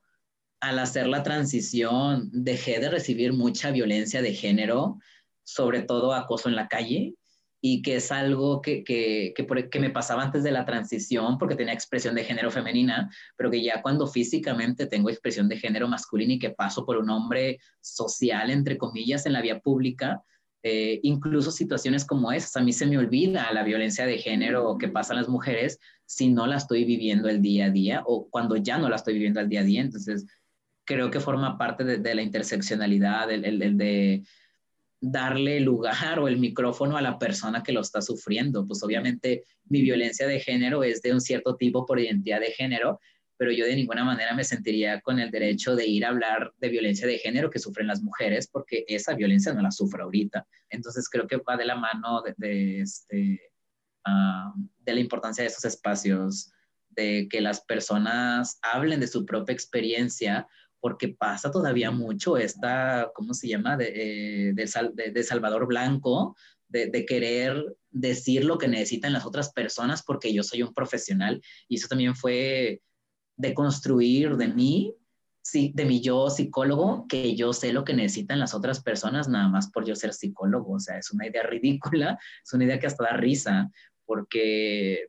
o sea, estás ahí para las personas y para el bienestar de las personas y para un mejor salud mental, pero no para, no para imponer una realidad este, pues individual, ¿no? Entonces, creo que es algo bien importante y sobre todo de que todas mis recomendaciones que tengan que ver con psicología, obviamente van de la mano con que el psicólogo o la psicóloga tiene que estar también sensibilizado y también con que si voy a un psicólogo que no está sensibilizado, el yo sentirme en, derecho de poder señalárselo y de decirle, ese no es un término adecuado o esa teoría ya no está válida, ya la, rechazaron hace mucho tiempo, cuestiones como esas. Y, y creo que todo va hacia el empoderamiento, hacia el tener acceso a la información y el tener acceso a recursos para hacer algo. Porque pues si no hubiera tenido ni uno ni otro, no hubiera estado aquí platicando contigo porque no hubiera puesto la demanda. Entonces, tristemente tiene que ver con, con, con eh, acceso a información y a recursos y, y, espero que con eso, o sea, al menos la plática de nosotros tenga algún efecto este, para que alguien se anime, para que alguien se empodere, para que alguien se sienta menos solo. Agradezco profundamente a Daniel por habernos compartido su caso. Y si quieren ir a dejarle apoyo en sus redes sociales, conocer más detalles o seguir su lucha más de cerca, lo pueden encontrar en Instagram y Twitter como arroba crónicas-trans. Hoy es el último día del mes del orgullo. Y además de celebrar a esta maravillosa comunidad, no hay que olvidar que la lucha continúa y la violencia no para. Es el momento de ser solidarias y alzar la voz por todos, porque no muchas personas tienen el privilegio de vivir sin que su mera existencia sea un acto de resistencia. No se olviden de revisar el Facebook de Conocer, facebook.com diagonal conocer podcast, donde estaré subiendo clips en video de este episodio, incluida una escena eliminada con una reflexión de Daniel. Y si comparten cualquier contenido referente al caso, pueden usar el hashtag transfobia Gracias por escuchar hasta el final y hasta la próxima.